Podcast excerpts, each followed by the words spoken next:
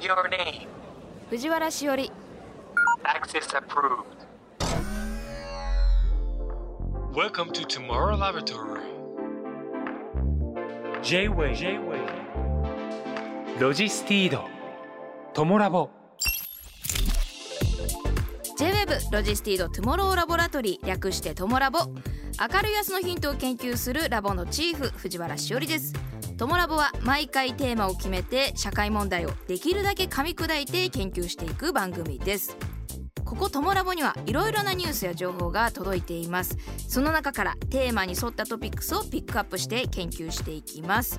このポッドキャストを聞いた後皆さんの生活の中で何かヒントになれば嬉しいです。ロジスティードトモラボ。This program is brought to you by ロジスティード。今回は2023年5月13日にラジオでオンエアした木村好美さんをお迎えして研究したイシュー心のこと2023のディレクターズカット版です。時勢などの表現はオンエア当時のままお届けしますのでご了承ください。木村好美ですよろしくお願いします木村好美東京都出身東邦大学医学部を卒業後2014年に医師免許を取得。慶応義塾大学病院で研修を受けた後精神神経科に進んだ。現在は精神科の医師として2つのクリニック産業医として10ほどの企業で勤務しながらアスリートのメンタルアドバイザーとしても活動している。著書は日常で活かせるスポーツメンタル。人付き合いがスーッと楽になるコミュ力アップの法則。最新刊はメンタル弱いまま楽しく生きてく。ということであのプロフィールご紹介したんですけれども、はい。この精神科医産業医アスリートのメンタルアドバイザーということで、はい。こう素人からするとこうどう違うんだろうっていうふうに思うんですけど、はい。これどういった違いがあるんですか？はいと、まずこの中で一番皆さんにまあ馴染みがあるというか聞いたことがあるのは精神科医かなと思います。うんで精神科医っていうのはまあいろんな、まあ、メンタルクリニックとかそういう言葉でもありますけれども、うん。まあ、うつだったりとかあとは適応障害だったりとかあと、まあ、ちょっと形が変わると統合失調症ですとかあと数年前からはやっぱり発達障害っていうところの何らかの心の問題によって、まあ、症状が出ていたりとかそういう方の、えーまあ、治療ですね、うんうんをさせていただくのが精神科医精です。神科医、はい。うん。で一方産業医っていうのは企業のお医者さんなんですね。はい、50人以上の会社は必ずつけないといけなくて、で何をするかというと例えば、うん、最近はやっぱりふ、うん、休職される方とかもいらっしゃるのでその方のケアだったりとかあとは休職になる前にちゃんとそうならないような、うん、策を会社の方でやっていこうねっていう意味で予防としての、うん。えー医学っていうところをやるのが産業医です。うん。でもう一つの、えーアスリートのメンタルアドバイザーなんですがこれに関しては、まあ学生アスリートからトップアスリートまでうんの、えーもうなので小学生とかからあとはもう本当にプロの30代とか40代とかの方までの、えーメンタルで、まあ、こちらの方は落ち込んでるというよりはもちろんあのアスリートも人間なので落ち込むことはもちろんあるんですけれどもそういうところにプラスしてやっぱりいかに活躍するかもっと活躍するにはどうすればいいか試合に勝つにはどうすればいいかっていうようなところをメンタル面を武器にするようなアスリートに育てるというような意味のメンタルアドバイザーをしています。あーじゃあやっぱりこの3つはなんか似てるようで全然こうアプローチの仕方ちょっと違うんですかねこの仕事の。えっと、根本としては正直似てると思います。っていうのは結局患者さんも人間だし、うん。産業医って企業を作ってるのも人間だし、うん。アスリートもまずはアスリートである前に人間なので、うん。根本的な悩むところとかは結構似てると思うんですね。うん。ただアスリートってなると例えばサッカーだったら週1回2回試合がある。野球だったら週6回や野球があると。うん。そういう自分にストレスがかかる状況っていうのが人よりもやっぱり多いので、うん。その分メンタルにかかる重圧だったりとかっていうのがかかる回数っていうのが多いかなとは思いますがうん。基本的には、まあ、同じ人間なので、まあ、ある意味応用っていう感じですかね。ああ、そうなんですね。はい。あなんか結構切り替えあられてるのかなと思ったんですけど、はい。まあ一緒っていうことですかね。そうですね。だからうん。メンタルでアスリートに結構話してることを精神科の診察の中で話すことも全然あります。うーん。そっかそっか、はえっとこの木村さんはその幼い時からこの心のことというかこう精神はい、的なことに対して興味ってあったんですか、幼い頃ってなると、ん。じゃあメンタルとはみたいなところうをん。文章化しようとは思えませんでしたが、うん。私の小さい頃はピアノとか水泳とか、うん、テニスもやってたんですけど結構コンクールに出るとかそういうことをしていたのでですごく本番に弱かったんですよ。練習のはできるけど、はい、でも練習も嫌いだったんですけど。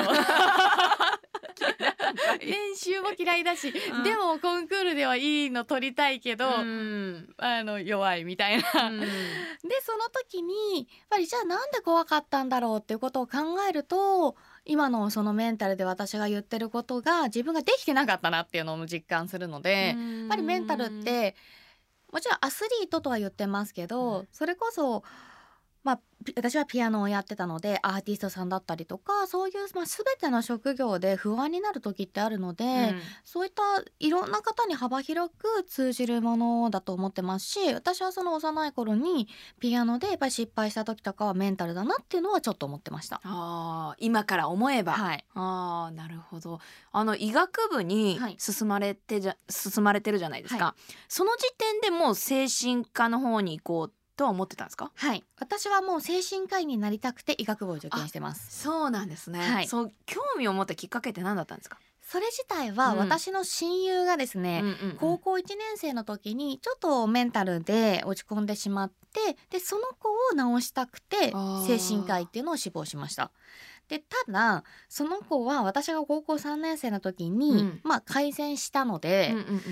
なんか工学部行こうかなとかいろいろ考えたんですけど、うんじゃあ本当に自分が好きなものなんだろうっていうところに立ち返って、その時にもう昔から私はサッカーを見ることが大好きだったのでサッカー。はい。ほんほんほんもう10歳ぐらいからサッカーが大好きなんですよ。へー。はい。であサッカーに携わる仕事がしたいなと思って、でじゃあサッカーに携われる仕事なんだろうって思った時にこのまま精神科医という道を選んだら、うん。まあ、当時はスポーツメンタルなんて言葉なかったので、はい。そんなに。そっかそっか、はい、あでもすごく重要だよなと思って、うん。じゃあ私はスポーツメンタルに携わろうと思って医学部を目指しました。まあ、じゃあ実際今もうサッカー選手のこうはいメンタル、み見てます。見てる。はい、サッカーだと、まあ、まあスポーツ全体的にここを目指してっていう風なアプローチだと思うんですけど、うんはい。なんかどういった具体的に言うとなんかこんななんかサッカー選手ならではのこういうメンタル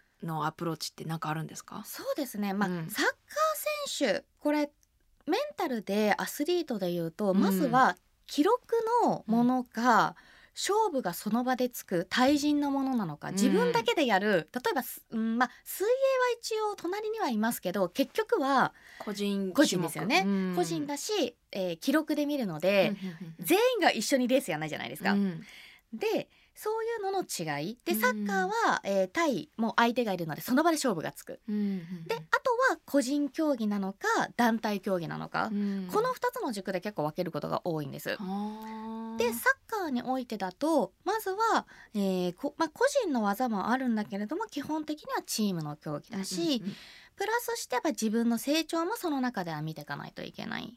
でうんとすぐに勝ち負けが決まる。だからその後の一瞬が何かしらの命取りになったりもするし。うんっていう面で見てみると、うん、サッカーっていうところではチームにいかに貢献するかっていうところと自分がやりたいこととのバランスっていうことは結構考えるなっていうふうに思ってます。いややっぱ面白いですね。やっぱり一言でこうスポーツはい、アスリートって言ってもやっぱ種目によって全然ね考えることっていうか悩むことが違うだろうし。違いますね。あー面白いですたねだ同じようなところもあって、うん。例えば私他の競技も見させていただいてるんですけどやっぱり出てる出れないっていう時はまうん。ず出るにはどうすればいいかっていうような悩みにもなるし、出れない不安もあるし今度出た時にはこっから落ちるんじゃないかって不安もあるし、うん。でもそこが確立した時には確立した中で前だったら1本打てば成功になってたのが、うん。2本3本打たないと成功にならない。そっか。だからら変わってくそうるのか。なんですよ。だからフェーズによって常にやっぱり悩みっていうのは出てくるので、ただ悩みって私は真剣にその競技に向かってる証拠だと思うので、うんうんうん。あるべきだと思うし、悪いことじゃない、はい、悪いことじゃないと思ってます。うん。ただそれ悩みをどうせっていう風に考えるんじゃなくてちゃんとそれをじゃあどう解決すればいいかってところまで考えるにはやっぱり一回悩まないとうん。解決できないし、うん。悩まないと成長はないと思うのでそこのお手伝いを一緒にするみたいな感じのことをしてます。あーなるほどなそう好きなサッカーに携わろうと思ってその組み合わせ？はい、医学との組み合わせってなかなか思いつかないから面白い。はい、なのでまあ親友きっかけで医学部目指すようになったっていうのがなかったらきっと多分その脳にならなかったので、うん。まあそれは本当に感謝だなって思います。うん。まあ、あのこの「トモラボ」では毎年このねゴールデンウィークの後はにい。メンタルヘルスだったり心の健康のことっていうのを研究してるんですけどこの時期の心のことについてあの好みさんから見たなんか特徴的なことってありますか？はいそうですね。やっぱゴールデンウィークの後ってなると4月に、まあ、新しい環境うん。新社会人になったりとか、まあ、同じ会社であっても違う人がどんどん入ってくると。そうすると環境の変化っていうのはどうしてもあるんですよね。でその時に4月ってみんながむしゃらなので頑張るぞって頑張るぞってなってるので、その時って自分の心の例えば疲れだったりとかもちろん体力もそうですけどそこに向き合うことってあんまりできないんですよね。でそれがゴールデンウィーク1ヶ月経ちましたっていう時にいきなり休みになります。うん。ってなるといきなりどっと疲れが来てえ私めっちゃ疲れてるじゃんっていうことで やっと気づくんですよね。あーそういうことか。そこで気づいちゃう時期ってことなんですね、だから気づくことは悪いことではないんですけど、うん。その時に気づいた時に自分に向き合えるかとかそこで生活リズム崩れちゃう方非常に多いんですよね。ほうほうほうほう。休みになったから、うん。例えば朝もう12時まで寝てられる1時まで寝てられるっていう風に自分の生活リズムが整わなくなっちゃう方っていらっしゃるんですけど、うん。結構そこってポイントであの海外でサマータイムあるじゃないですか。はいはいはい。サマータイムって実は結構、うん、リスクもあったりして、うん。あのサマータイム1時間の差ですけど、うん。あれ戻すのに1週間から数週間かかるんですよ。そうなんだ。そうなんですはあ。あれによって体内のホルモンバランスが崩れて、うん。自律神経だったりとかあとは、まあ、認知機能だったり、あと集中力あと免疫力とか、うん。自律神経に関わるのでそういうところがちょっと崩れやすくなるんですよ。怖いな1時間なのに。そう。へえ。1時間なのになんですよ。うん。なのでそれを例えばゴールデンウィークですとか時に今までじゃあ7時に起きてましたって人が12時まで寝てるっていうと、かなり生活リズム狂っちゃうんですよね。そうですよね、うん。そうすると自律神経のバランスが崩れていって、うん。その間だけじゃあ夜更かししてますっていう風になっちゃうとどんどん崩れてじゃあいざゴールデンウィークが終わりました。普通に戻りましょうってなった時にいきなり戻れるかって言われるとやっぱり正直なかなかできないと。うんで正直できないところにまだやっぱり5月ってやっても完全に仕事に慣れてるわけじゃないそうでですすよね。ねうんでそのストレスもかかるっていう風になるとガタガタってきちゃう方は結構いらっしゃいます。やっぱりどうしてもまあ休日になったら寝たいとかありますよね。うん私もあります。なので、えっ、と、大体、例えば8時に起きるって方は、前後1時間は OK って言われてます。なので、8時に寝る方は7時に起きたり、9時に起きたりっていうのはいいです。うんただ、それ以上寝るんじゃなくて、長く寝たい場合は、早く寝ることに関しては問題ないです。12時に寝てる人が9時に寝るのは別に問題ないんですよ。うん起きる時間は一定にしてほしいんです。へえなので、どうしても長く寝たい人は、早めに寝る。なるほどそれ大事ですねはいまあだから今後何かゴールデンウィークじゃなくても、そういうちょっと休みだ今日はいっぱい寝るぞと思う人は、はい。前倒しで寝るってことですね、早めに寝てください。早めに寝て起きる時間はいつも通り、はい。はあで昼間も、うん。昼寝も OK です。昼寝もよし、はい。ただ昼寝って言って23時間寝る人いるんですよ。それ良くない。ダメなの。ダメです。23時間寝たらさそれはもう仮眠じゃない睡眠です。睡眠？え、はいえっ、とじゃあ昼寝でベストなあの時間は？2 3 0分。2、30分、はい。本当に仮眠だ。そうだそうなんです。この理由としては、はい。2 3 0分を過ぎちゃうとこのレム睡眠ノンレム睡眠って聞いたことあるかなと思うんですけどね。それって浅い睡眠深い睡眠なんですね、うんうん。2 3 0分を超えちゃうとその深い睡眠に入っちゃうんですよ。じゃあ深くなっちゃダメなんだ、はい。深くなっちゃうと、夜の睡眠に影響が起きてしまうのではい。2 3 0分で起きてもらいたい。だからい聞いてるといかにその夜の睡眠が大事かっていうことちょっと伝わってきますね。そうですね。ややっぱりそこで脳の、うん、疲労を取ったりとか、あとはそのホルモンバランスですよね。っていうところもちゃんと整えるのでだから私も結構昼寝取ったりするんですけどその私サッカー見てて夜全然眠れない時とかあるので、眠らないですね。眠 眠らない時があるので そういう時は昼休みに休憩してうん。睡眠とって、どうしてもの時にはその後も20分ぐらいの睡眠を小刻みにとります。うん。だからできるだけその本来のリズムはあんまり後々影響ないように、はい。崩さないようにはい。してるのか、はい、だからやっぱやっぱそこの明けが大事なんだなこのゴールデンウィーク明けが。大事です。そその時に休みがあったからもうフルスロットルで行こうとか、そう思わないでほしいです。なるほど。休みの後はまず自分の体調がここまで4月でうん4月、その5月にゴールデンウィークになった時にここまでの疲れを感じたんだってことは私の日常結構疲れるなと。なので自分のまあ例えば最初1日2日は60%で行こうとか、うん70%で行こうとかまずはその自分の体調が今どのぐらいパーセンテージがあるのかなっていうのをまず自分で知って、うんそれに合わせた仕事のやり方をすべきだと思います。なるほどね。まあちょっと今日のまあ一種になってくる心のことなんですけど精神科医としては心はどのように定義します、そうですね、うん精神科医としての心っていうのは、うんうんうんやっぱり自分が今どう思ってるかってところに目を向けることが大事だなと思ってます。うんその私は結構起きた時に自分の今日って何パーセントぐらいかな調子って考えるんですよ。えー、あー心も体も含め？はい。はで今日あ調子いいなって思った時は、あうんまあ精力的に活動するし、あなんかちょっと調子悪いなっていう風に思った時はもうじゃあ今日は最低限のことをやろうと思って、うん。で最低限やってそれでもなんかちょ途中からちょっと調子よくなってプラスでなんかこれとこれできるようになったって言ったらもうその時は自分を褒める。うん。で自分で自分を褒めることって私はすごく大切なことだと思ってるので、うん。それによって自分の心を整えるみたいなことをしてるかなと思います。今日の自分何パーセントだな？あこれはいいぞって思うっていうおっしゃられてたじゃないですか。木村さんの中でどういう状態まあ何パーみたいなのって、き決める基準って何何ですか？これは私はですが、うんうんうん。私は起きやすさとかうん。頭のクリアな感じとか、うん。なかなかうーんと具現化はできないし、うん。目に見えるものでは可視化はできないんですが、うんうん。自分の中でのある程度の基準はあるかなとは思います。うん。であとは起きた時ではないんですけど、うん。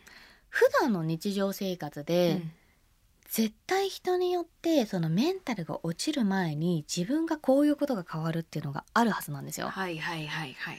でうん。私の場合うん。は水分が取れなくなるんです。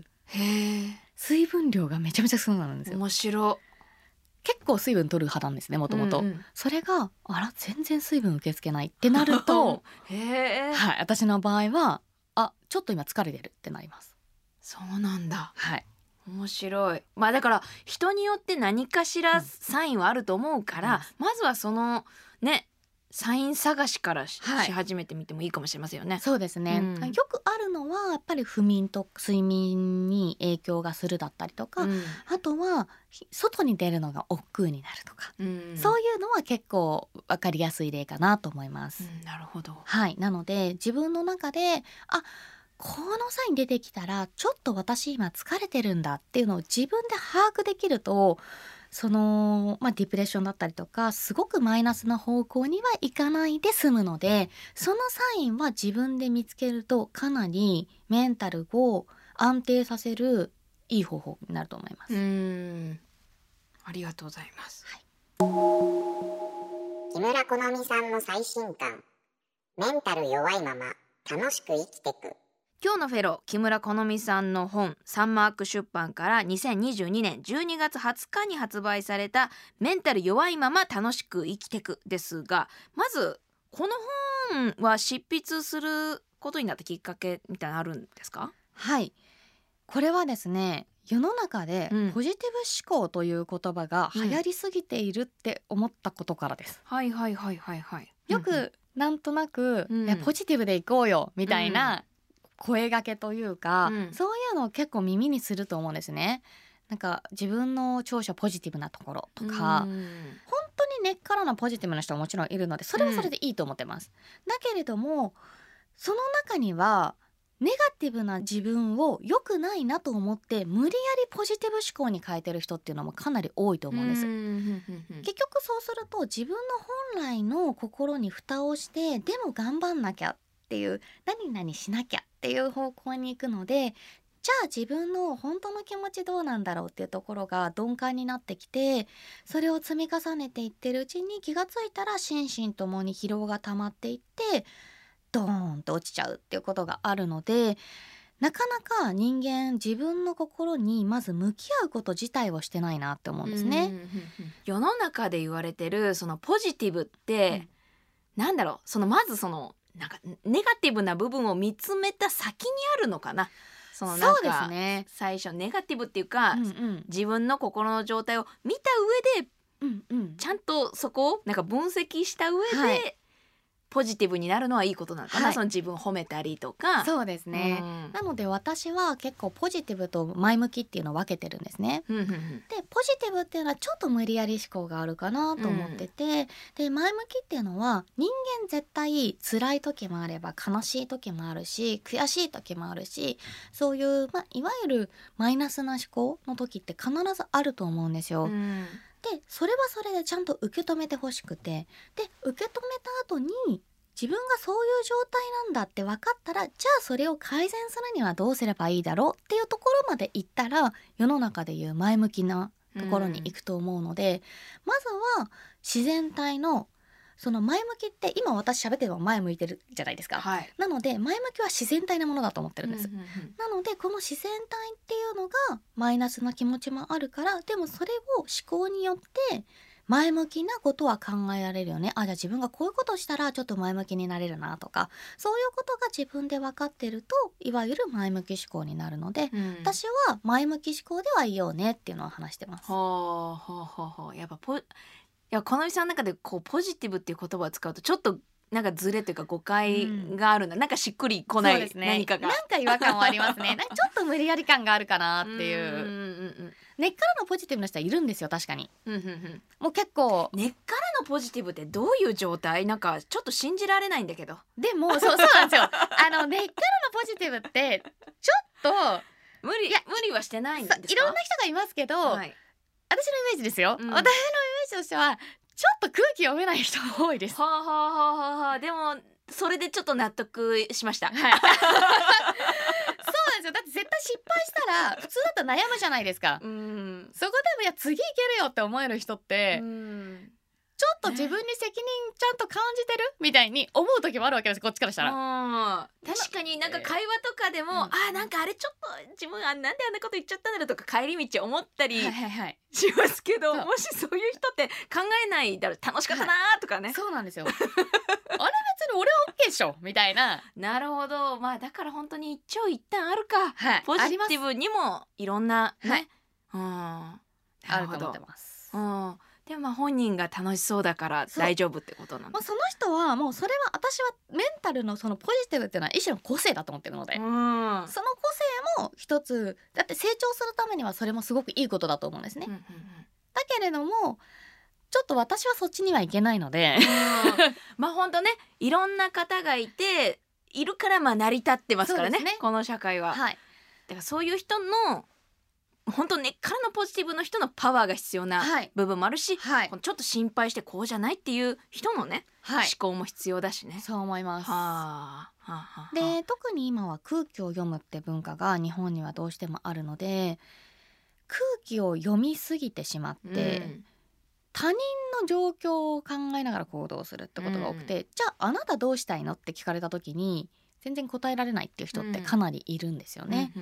なのでまずは自分のメンタルに向き合って自分が嬉しい楽しいっていうのをしっかりと感じてもらうことでなんとなく毎日ルーティンで過ごしてますっていうところがちょっと自分の生活にメリハリがつくというか、うん。あ自分の生活ってこういう楽しいところあるんだとか、うん。そこに気づけるようになってほしいっていう思いを込めてこれを書きました。あー。まあ、やっぱりそのメンタルに携わってるお仕事されてるとその世の中がどういう風潮で、うんうんどういう心に影響があってっていうのはを日々感じてるでしょうしね。考えますね。はい、その中でやっぱり空気を読むっていう文化が、うん。特に日本と海外で違いすぎるなって思っていて、はいはいはいはい。これが私がスペインのレアル・マドリードってサッカーのはいはい。チームうのん。ジュニアユースの、えーメンタルの方とお話しした時にすごく思っ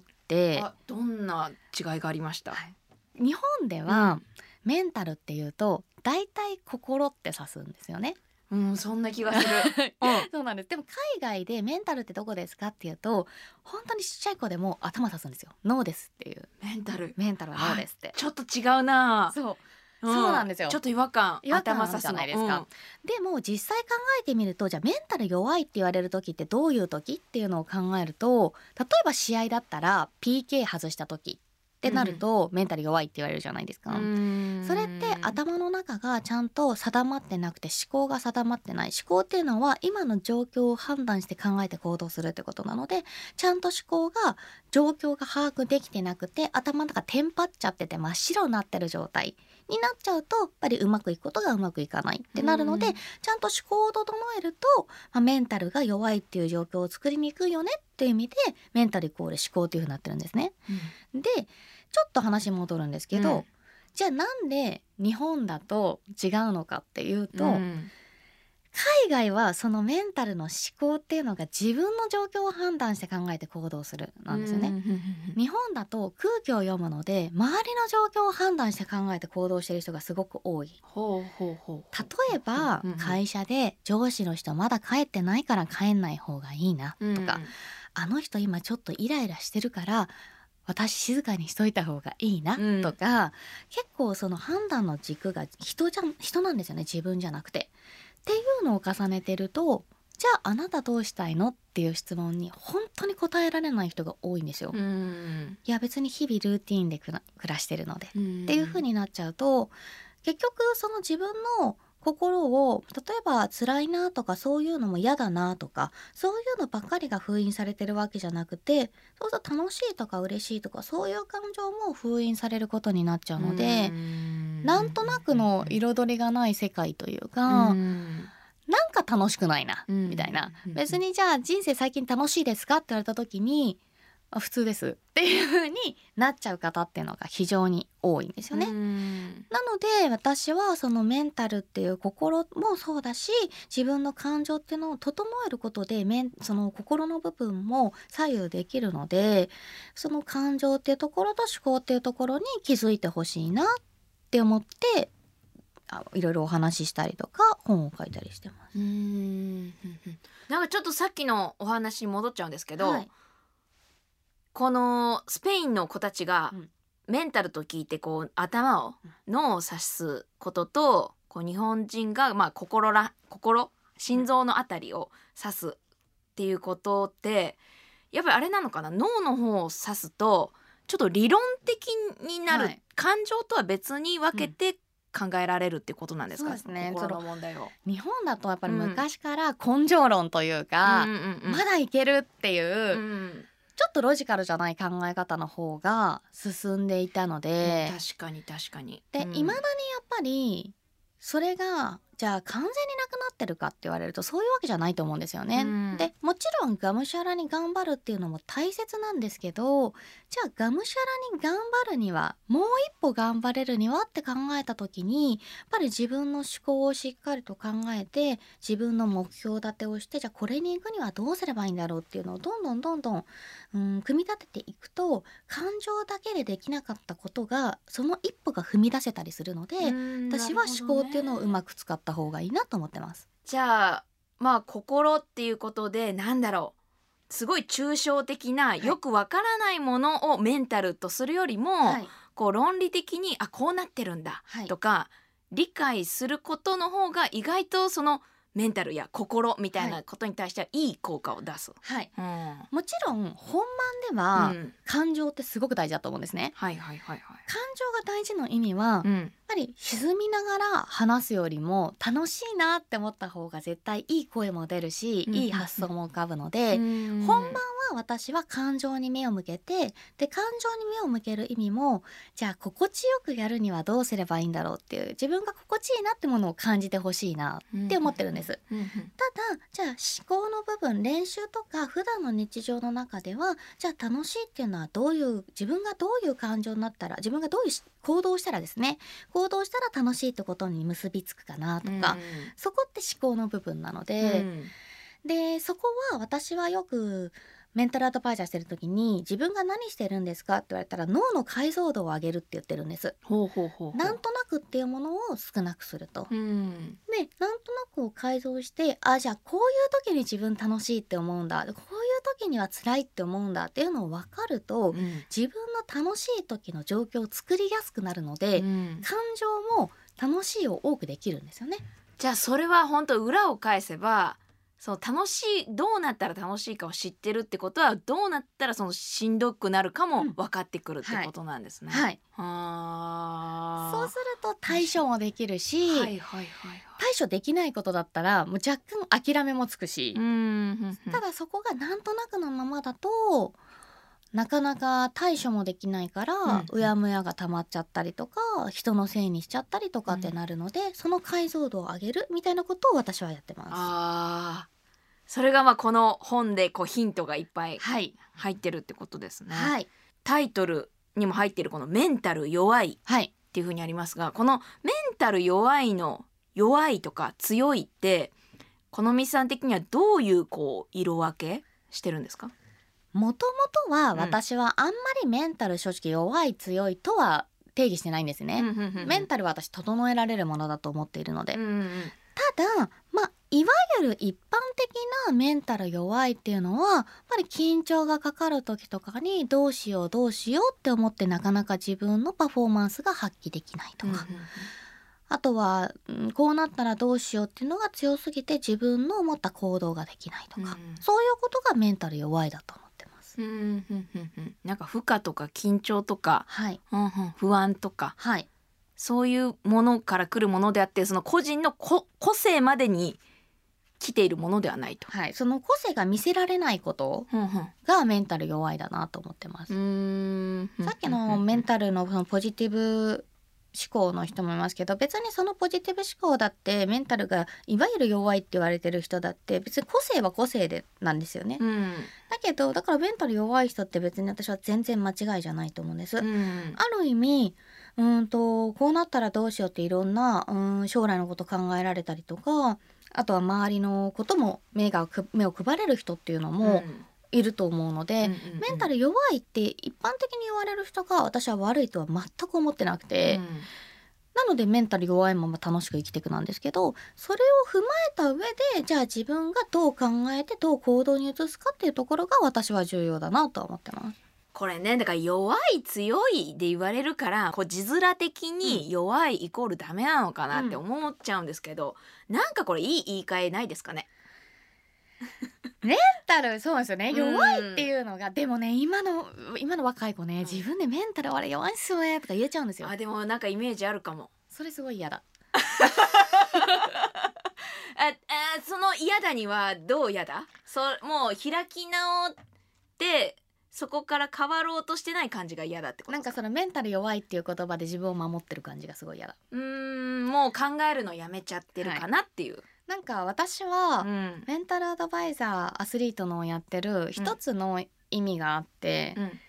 メンタルアドバイザーと真逆のこと言うんですけど全部が全部メンタルのせいにされるのすごい嫌いで、でもねななんていうのかなこの自分の中でメンタルが一番こうなんか処理してくれるいい棚なんですよね。そうなんですよ。メンタルのせいにするのそうがなんですよ。うん。もちろんそのメンタルが弱くって、うん。自分で言ってメンタル弱くてなかなかまあ先輩とかの前で強いことも言えないしなんかどうしていいか分かんなくなっちゃいますって人いるんですけど、うん。いやその前にメンタル強い弱いじゃなくてまず行動しないと何も始まらないよっていう。なるほどね。なるほどな、うん。でも本当そうかもしれないな。はあ練習して私が言うのは結構アスリートみんなに言うんですけどじゃあピッチに立った時にうん。メンタル云々関係なくしたら自分がいいパフォーマンスができてうん。結果につながります、その状態まで来てるんだったら私はあなたの実力をうん。より多く出す。うんってことは可能ですと。うん。だけれどもそもそもじゃあ今の状態でピッチに立った時に、いうん。やちょっと当たり負けしそうですねとか、うん。シュートなかなか外しちゃうかもしれないですねっていう状態で私に頼られても困りますっていうのを言ってます。なるほどね、メンタルっていうことを考える段階ね。はい。ちょっと今まで考えたことなかったからそれ面白いわ。だからメンタルで左右されるものじゃない部分っていうか改善できはい。る部分がしっかりちゃんとあるよっていうことなんだな、技術のまず練習もありますし、うん。もちろんそれでいろんなことが辛くなって最うん。近なんか練習集中できないんですうん。とか、そういうことに関しては私はメンタルだとも思うし、うん。なかなか自分で思考っていう意味では目標設定だったりとかそういうのもメンタルなんですよね。うんなので自分でなかなかしっかりと目標設定ができてないから集中力がなかなかできないとかなのでそういう自分の集中力を引き出すっていうようなこともメンタルの中での練習はしますけど根本的にはやっぱりどれだけ自分に向き合う姿勢があるかうんが本人が持ってない限りは私がいくらメンタルについてって喋っても本人には入らないので。うん。自分がもう本当にスポーツで活躍したいそのためだったら何でもしたいっていうような気持ちを持って挑んでくれる人はやっぱりメンタルも整えやすいし、うん。大体やってるとわかります。面白いな面白いなん。かスポーツだけじゃなくてそれってかいなん。か仕事場でもはい同じだと思うし、はいなん。かそうなん。だろうな。だからよく例えばですけど、はい。部長とかでも、うん。なんかあの人ばっかりひいきしてるとかよく言うじゃないですか、うんうんうん。まあアスリートだったらきっと監督とかになりますけど、でもそれってまあ本当にその可能性もありますけどじゃああなたから上司に話しかけてるんですか？とか、あなたが後輩たちとずっと一緒にいて話しかけないオーラ出てませんか？っていうと、結構出してる人も多いんですよね。うん。だからまず相手から話しかけられると受け身である人がものすごく多いので、受け身じゃ何も変わらないよって思うんですよね。これはたの一般的にみんなそうですけど楽しく見える人って楽しくなるための行動を絶対してるので、そこで、いやすっごい僕考えてるんですよって言ってもじゃああなたその考えたことを行動に移してるのって言ったら移せてない人っていうのはやっぱり誰にもわからないから誰にもつ伝わらないので、うんメンタルも変わらないですよね、うん。自分の中でぐるぐる渦巻いちゃってて。だけれど行動するってなると周りも引き込むことができてで周りのパワーももらえるし、うん。メンタルってところも向上するのででメンタルって人とのコミュニケーションすごく大事だと思うので、そういう意味では自分で自分のメンタルをもったいなくしてる人も多いなとも思います。はあ。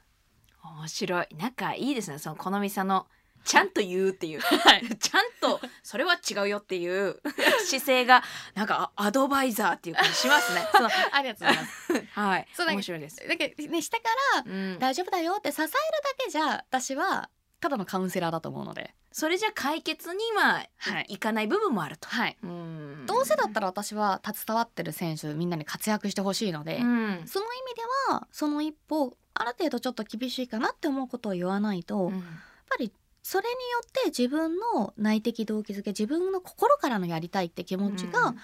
育まれた人がやっぱ活躍するので。なるほどね。はい。そういう気持ちを引き出すようなことをしてます。はい。変えるべきはメンタルの弱さじゃなくてあなたの環境。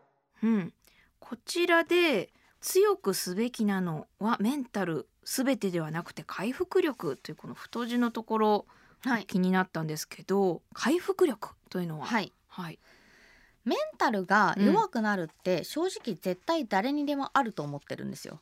だって、はい。はいうん。辛いなって思うこといっぱいあるじゃないですか、うん。仕事失敗したりとか、まあ、うん友達と喧嘩しちゃったとか、うん。絶対あると思うんですね、はい。なのでメンタルを弱くしないようにしようじゃなくて変えるべきはメンタルが弱くなった時落ち込んだ時にどう回復するか、それをずーっと落ち込んじゃうのかもう次の日になったらパッと切り替えられるのか。そのメンタル力メンタルの回復力っていうところは、えー自分たちの思考の部分で変えられると思うので、私はそのメンタルの回復力っていうところをつけてほしいなっていうふうに思います。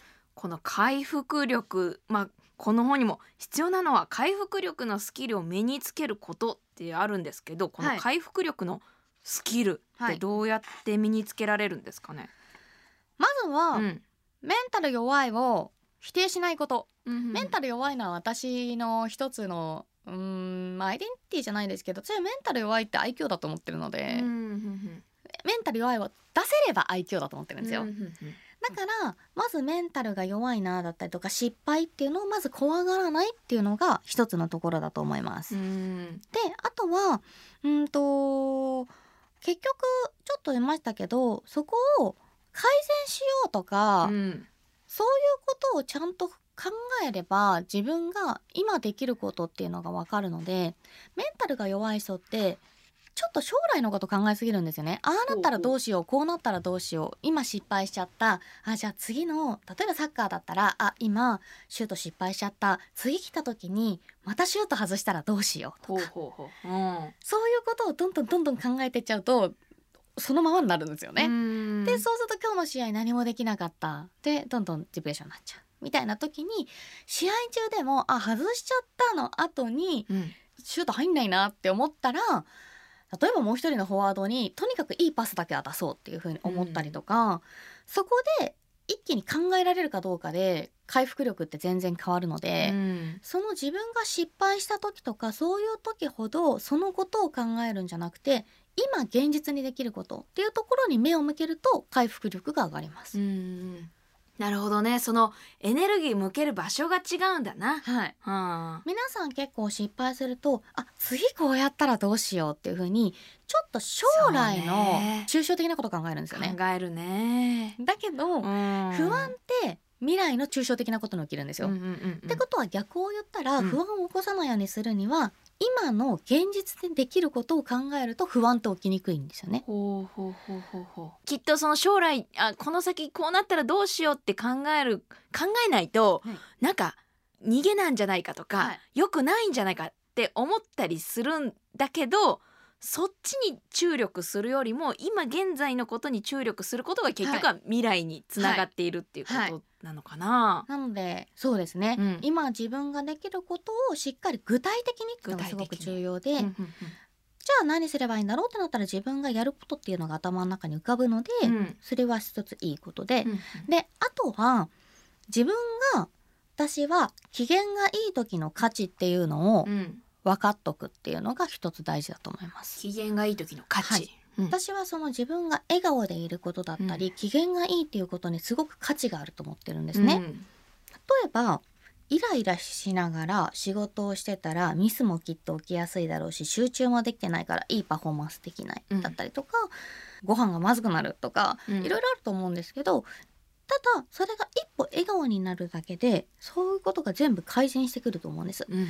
だから自分が機嫌がいいとどういういいことがあるかなっていうのを私は結構アスリートとかにも書いてもらってるんです。15個ぐらい。そうするとあ全然機嫌いい方がいいじゃんっていう風になるのでそれを何回も繰り返してると結構自分であ機嫌よくいようっていう風に思えるんですよね。うんなんかスイッチがスッと入れるようになるので、うん私はその練習を結構してもらいます。で最後もう一つははい。自分が好きなもの、うんこれ分かっとくのが大事なんですけど、好うんきなものを自分の周りに固めておく。うんば私は、えーサッカーがすごく好きで、うん。マンチェスターシティっていうチームが好きなんですけど、はい。なんでこのペンも水色なんですよ。そのチームのなんです。いいな。はい、で私携帯のあのケースも、うん。あのルベン・ディアスっていう選手がいるんですけど、はい。ルベン・ディアスのなんですよ。で待ち受け見るとハーランドとフォーデンってその選手なんですよ。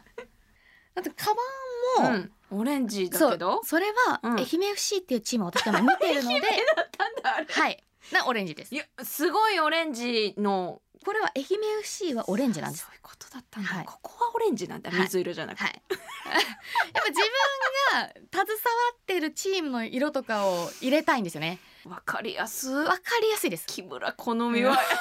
今どこのチームに介入してるか。わかりやす。わかりやすいです。へえそうするとなんかこっちも頑張ろうと思えるんですよねだからその好きなもので固めるっていうのは本当にちょっと騙されたと思ってやってみた方がいいってことなんだ、機嫌いい方がいいから、うん。機嫌よくなれるものをいくつも用意できるんだったら私はそれがいいと思っててそういうようなことをしてます。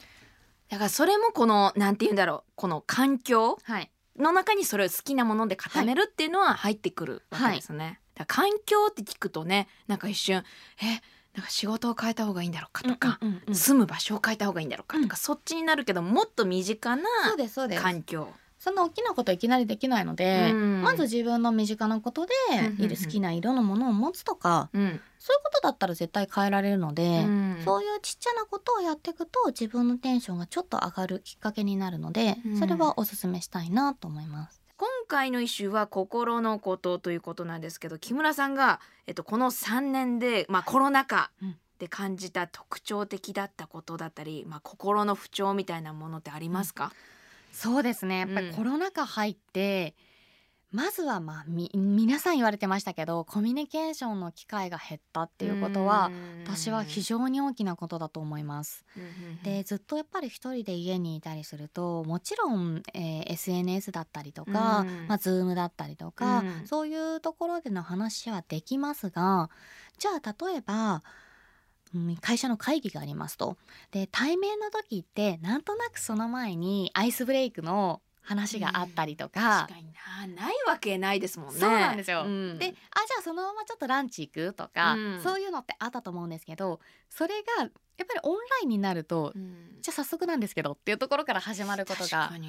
多くてうん。本当に事務的なことしかなかなか話せなくなってくる。でそこには自分の感情ってあんまりないので、うん。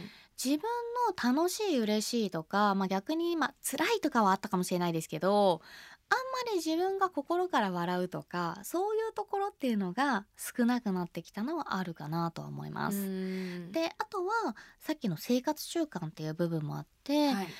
家にいると生活習慣ぐちゃぐちゃでも生きていけるんですよね。ぐちゃぐちゃまではいかないけど。まあそうだな。その会議の時だけそちゃんとすればいいとかね、うでしかも会議もまあ本当に10分前に起きてとりあえずパソコンつけますでうんいけちゃうんですよね。うんなのででしかもベッドの上で別にできなくもないじゃないですか。っ確かにてなってくると、うんどんどんどんどん生活リズム崩れるんですよ。うんで夜更かしもできちゃうし、うんであとはオンとオフがつかなくなってきちゃうので、うんどっから仕事かどっから、うんプライベートなのかもなかなかわからなくなってくる。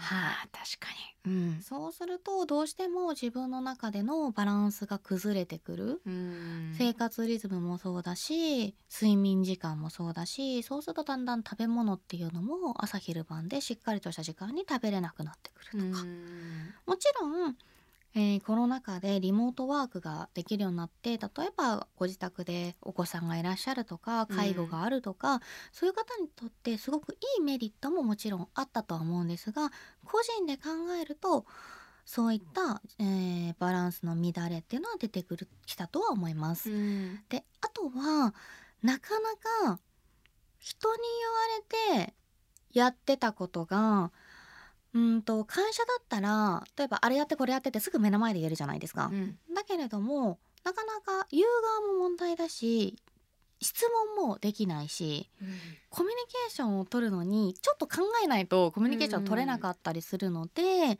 そこに関して結構問題を抱えるというかストレスを抱えたっていう方は多かったですね。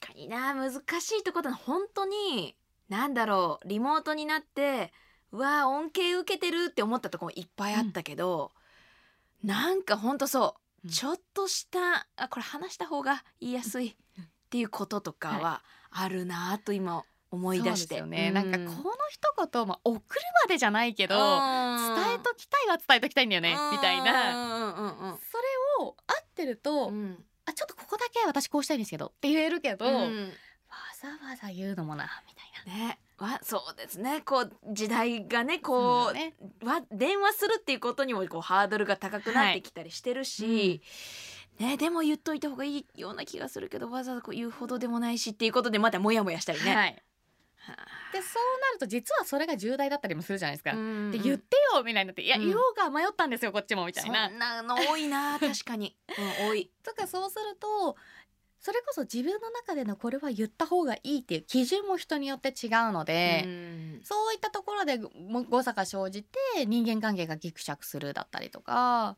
そういうところの問題はちょこまかはあったと思います。うんそうだないやなんかまあ今ね別はいにコロナが終わったわけではないですけど、まあちょっとこうね徐々に本当変わってきたなと感じているじゃないですか。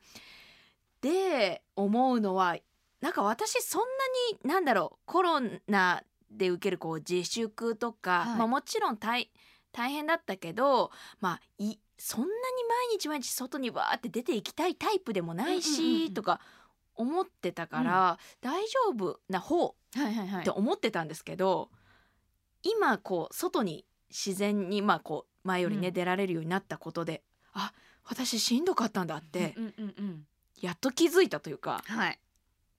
ななんだろう、うん、ひ開けてきてやっと分かったというかあ私ね窮屈に感じてたんだうんとかは思うことでした今年。そう思います。やっぱりあのコロナ禍で自粛ってなると、まずは基本の自分がいるところって家の中。うんまあ近くのスーパーに行ったとしてもそこで知り合いができるわけでもないし、うんだから今までの生活環境の中でのみ生活することが多かったので新しい発見とか、うんそういうのに触れ合えることってあんまりなかったんですよね。うんでまあもちろんネットとかでもありますけどネットって今ね AI とかもすごく進んでるので自分が興味ある情報ばっかり出てくるじゃないですか。うんそうすると新しい知識を取り入れるっていうのが結構難しくなってたんですよねそう。ですね。はいうんただ今じゃあコロナ禍がまあだんだんとまあ周囲してきて外に出るってなると例えば歩くだけでもあこんなお店あったんだとかうん。いろんなこと気づくじゃないですか。うんうん。しかも緑もあるし、例えばもう本当に体のことで言っちゃえばビタミン D3 とかそういうのも受けられるので外に出ることによって、はい。うん。なので例えば骨粗しょうの予防になったりとか、まあ、うん。いろんないいことがあるわけですよね、うん。生活の結局生活習慣病だって歩けてないからうん。問題もあったし、で歩くっていうことで運動することでやっぱり運動療法っていうのがあるぐらい体も心もリフレッシュもするし、なかなかできること自分のやりたいことができないっていうのは人間としてはすごく窮屈なことだと思います。うん。であとはやっぱり自分のその生活してた環境の中だけで行動してたことが多いので発想力だったりとか、考える力っていうのはかなり減ったんじゃないかなと思いますしあと言われてるのは、うん。人の顔を判断した時に人の顔覚えるじゃないですか、うん。その認知力がちょっと下がってるみたいですね。えー、そうなんだ、はい。あまあでもまあマスクっていうのもあるしもうまあそうマス色。クもそうだし人に会う回数新しい人に会う回数も減ってるっていうことも多分含めてなんですけど、うん人の顔の認知が少し下がってるって言ってました。ちゃんと下がるんだな。やってないと、下がります。だって自転車だってずっとねうん、う運転してなかったら自転車もなんか最初ちょっと怖いじゃないですか。そうですよね。だからやっぱり久しぶりにやるちゃんと衰えてるんだ。ちゃんと衰えます、へー。人間の脳はちゃんと衰えるやらなかったらいらないってなる処理していくんだなはい。脳は、すごいな。そうなんですよ。だから人間の脳の中でやっぱりマスクしてあんまりに人の、まあ、笑ってるとか感情の表情をあまり見てなかったりするとちょっとその脳は下がるっていうふうに言われているので、うん。そういった弊害は今後じゃあ社会に復帰しましたっていう時に、まあいわゆるその空気を読むって時も人の顔色見たりするわけじゃないですか、ん。そういうのの認知力とかは下がってると思いますよ。うん。うんうん。うん。なるほどね。あの先ほどまあ海外とその日本のまあメンメンタルや心の捉え方って違うはい。ってありましたけど、日本ってまあ先ほどもこう空気を読むはい。文化が強いから、なんていうのかな結構誰かが苦しんでいるのに、うん。自分だけ楽しいことはしてはいけないんじゃないかってこの,、はい。このコロナ禍の時は、うんうんうん。そういうなんか罪悪感みたいな、はい。わなんか悪い楽しんだら悪いことしてるような楽しんじゃいけないような気がするみたいなのあって、ありましたうんしねんどかったなと思います。しかも周りから見てうも、んなんか楽しそうにしてるとうん。なんでみんなが一生懸命やってるのにみたいなのそうそう。ありましたよね。うん、だからそれもあってみんななんかた楽しね。ここそっと楽し楽しもうと思うんだったらこそっと楽しむしかないとかう、ん、なんだろう、うん。で SNS で例えば楽しそうな動画とか載ってると、うんなんで今みんなが自粛してる時なのにみたいな、うん。ちょっとそういうのありましたようね。ん。だからそうコロナ禍における楽しみのサイズ感ってあった気がする。うん、それは本当にあったとここ思います。までは出していいけどうん、みたいなものとか、うん。だからそれをおそらく今のって、うん。ぶっちゃけ一人で一人でというかまあ自分と同じような考えの人で楽しむことって間違いじゃないと思うんですよ。うんただあのーその群衆心理にもプラスしてあとはその SNS で今自分の情報を発信するっていうことがあまりにも多すぎて、うんみんなやったこと発信するじゃないですか。うんでも正直楽しいことしてもそれ発信しなかったら別に今だバレないって言い方あれですけど、うんらそこまでもセットでみんな考えちゃってるのかなって気もするんですよね。その楽しむって時にね、はい、だから乗せるこもう自然な脳の流れとしてね、はい、乗せるまでがゴールというか、そうなんですよ。だ別にうん。乗せるまでがゴールじゃなくてそれをすることがゴールなんだったらうん。いいじゃないですかやってて。確かにね。なんか行動の目的が自分が楽しむってことをちゃんとゴールにできてない人。うん。これはコロナ禍もそうですけど今でもそうですけど例えば何かをしましたって時にそれを SNS に載せてみんなが認知してくれることに喜びを覚えるわけで、このやったこと自体に喜びを覚えられてる人ってのが少ないのかなうんっていうのも、そのなんかやっちゃいけないの一つなのかなっていう気がします。確かにね。うん。やっていいやっちゃいけないの判断基準がこの時代ならではのはい、感覚になってるってのはあるな、はい。それによる窮屈感、はい、はあ。それをやった時に人にどう思われるかってところが最終地点じゃないですか。うん。やりたいやりたくないよりはこれをやったら人にこう思われるからやめとこう。うん。がすごく多いので、でも本当にあのコロナが始まった時期とかは特にネットの情報で、はい、とかネットの中でやり取りするしかなかったから、もうね離れた方がいい効果もあるのにはい、そっちに行かなきゃうんみんなと関われないっていう相反するものはあったかもしれないな。そうですね。もうとにかくねやっぱり人間だからつながりたいって思うのは当然だと思うんですけど、まあそれで SNS だったりとかでつながるツールが、ね、できたっていうのはきっと昔よりもいいことではあるんですけど、うん。やっぱりそれの弊害っていうのは例えば SNS だと同じ人の同調意見がすごく集まるだったりとかやっぱり嘘も混じってるとかうん。うーんとやっぱり目で見るものよりは情報量って明らかに少ないよねっていうところにちゃんと気づくとか、うん。いろんなことが考えられた上での SNS の使い方っていうのをしないとこれコロナが明けた後でもこういう弊害はなんかずっと起きていくのかなって気はしますうね。ん。でもなんか今の話聞いててあなんだ私そうだな段階踏んだのかなって思うのは、うんうん。コロナによって本当そのネットの中に、はい。まあ、こうやり取りする時期どっぷり浸かり時期あり、うん。窮屈だと感じる時期あり、そうか別に SNS じゃなくて実際の自分実物のうん。自分の世界でうん。楽しめばいいんだと思うじ あの段階がありっていう。だからそのこのコロナがちょっと収まってはい。きた世界になっても実物での世界で楽しむ自分になれたことははい。良かったかなと、はい。今話聞いてて思って。本当そう思います。きっとそうなんだろうな。自分が自分の価値観で楽しいって思うことをすることがはい。きっと大事なんだろうな。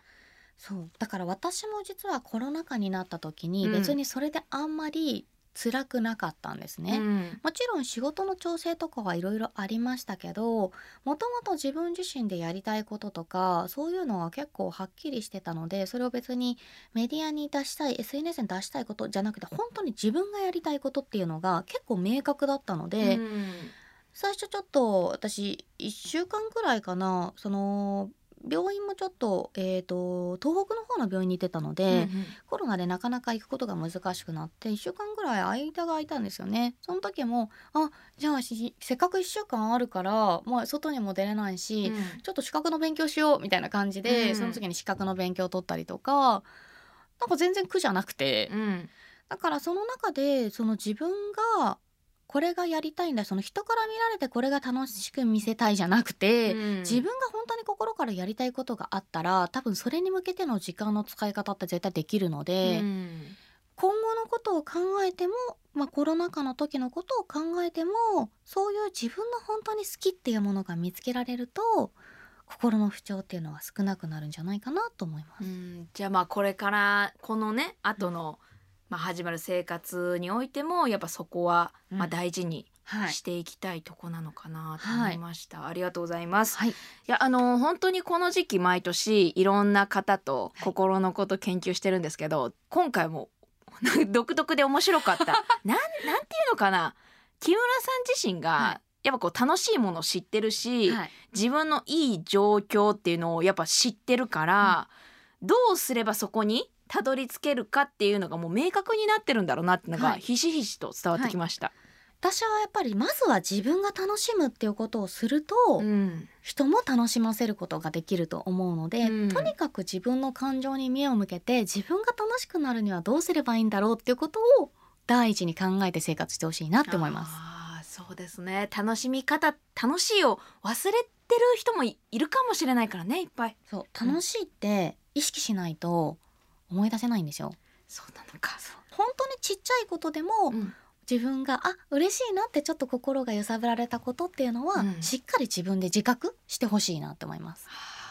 自分ね。自分が楽しいこと。はい、ありがとうございます。はい、ということで今回は心のことを一緒に研究しました。 LOGISTEED トモラボフェローとして精神科医産業医アスリートのメンタルアドバイザー木村好珠さんをお迎えしました。好珠さんありがとうございました。ありがとうございました。ロジスティードトモラボ。This program was brought to you by ロジスティード